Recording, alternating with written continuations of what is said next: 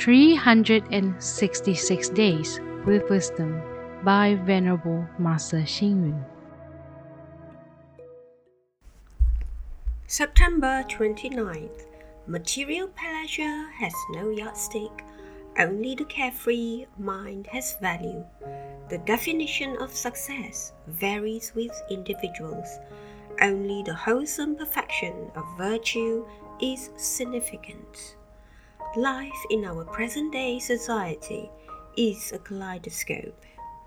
There are clever people and ordinary people, rich and poor, noble and humble, tall and short, fat and thin, men and women, old and young, all with their different faces. There are also different issues and affairs, big and small, good and bad family issues, and national affairs.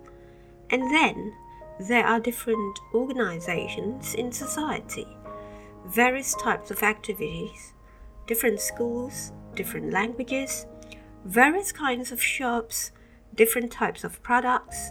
When carefully observed, they truly resemble a kaleidoscope that is really dazzling.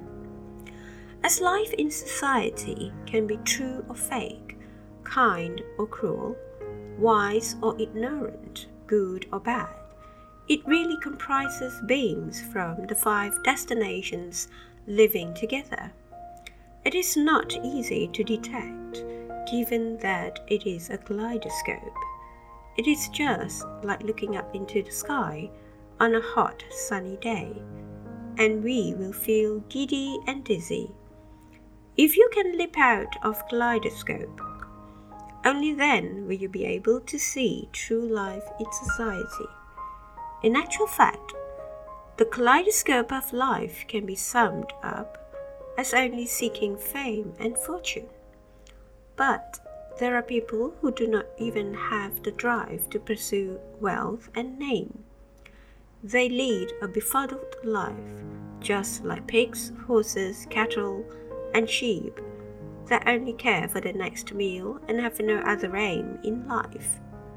Since our wisdom is lacking and our observation is flawed, our perception towards the kaleidoscope of life is often confused and we tend to drift with the tide. We cannot see its true face. Unsurprisingly, the Buddha asked us to look within the heart and not to follow the confusion in the kaleidoscope. We should follow our true heart nature to lead a genuine human life and return to the true nature in order to seek our true life. Read, reflect, and act. If we can leap out of the kaleidoscope of life, only then can we see the true life in society. Please tune in, same time tomorrow as we meet on air.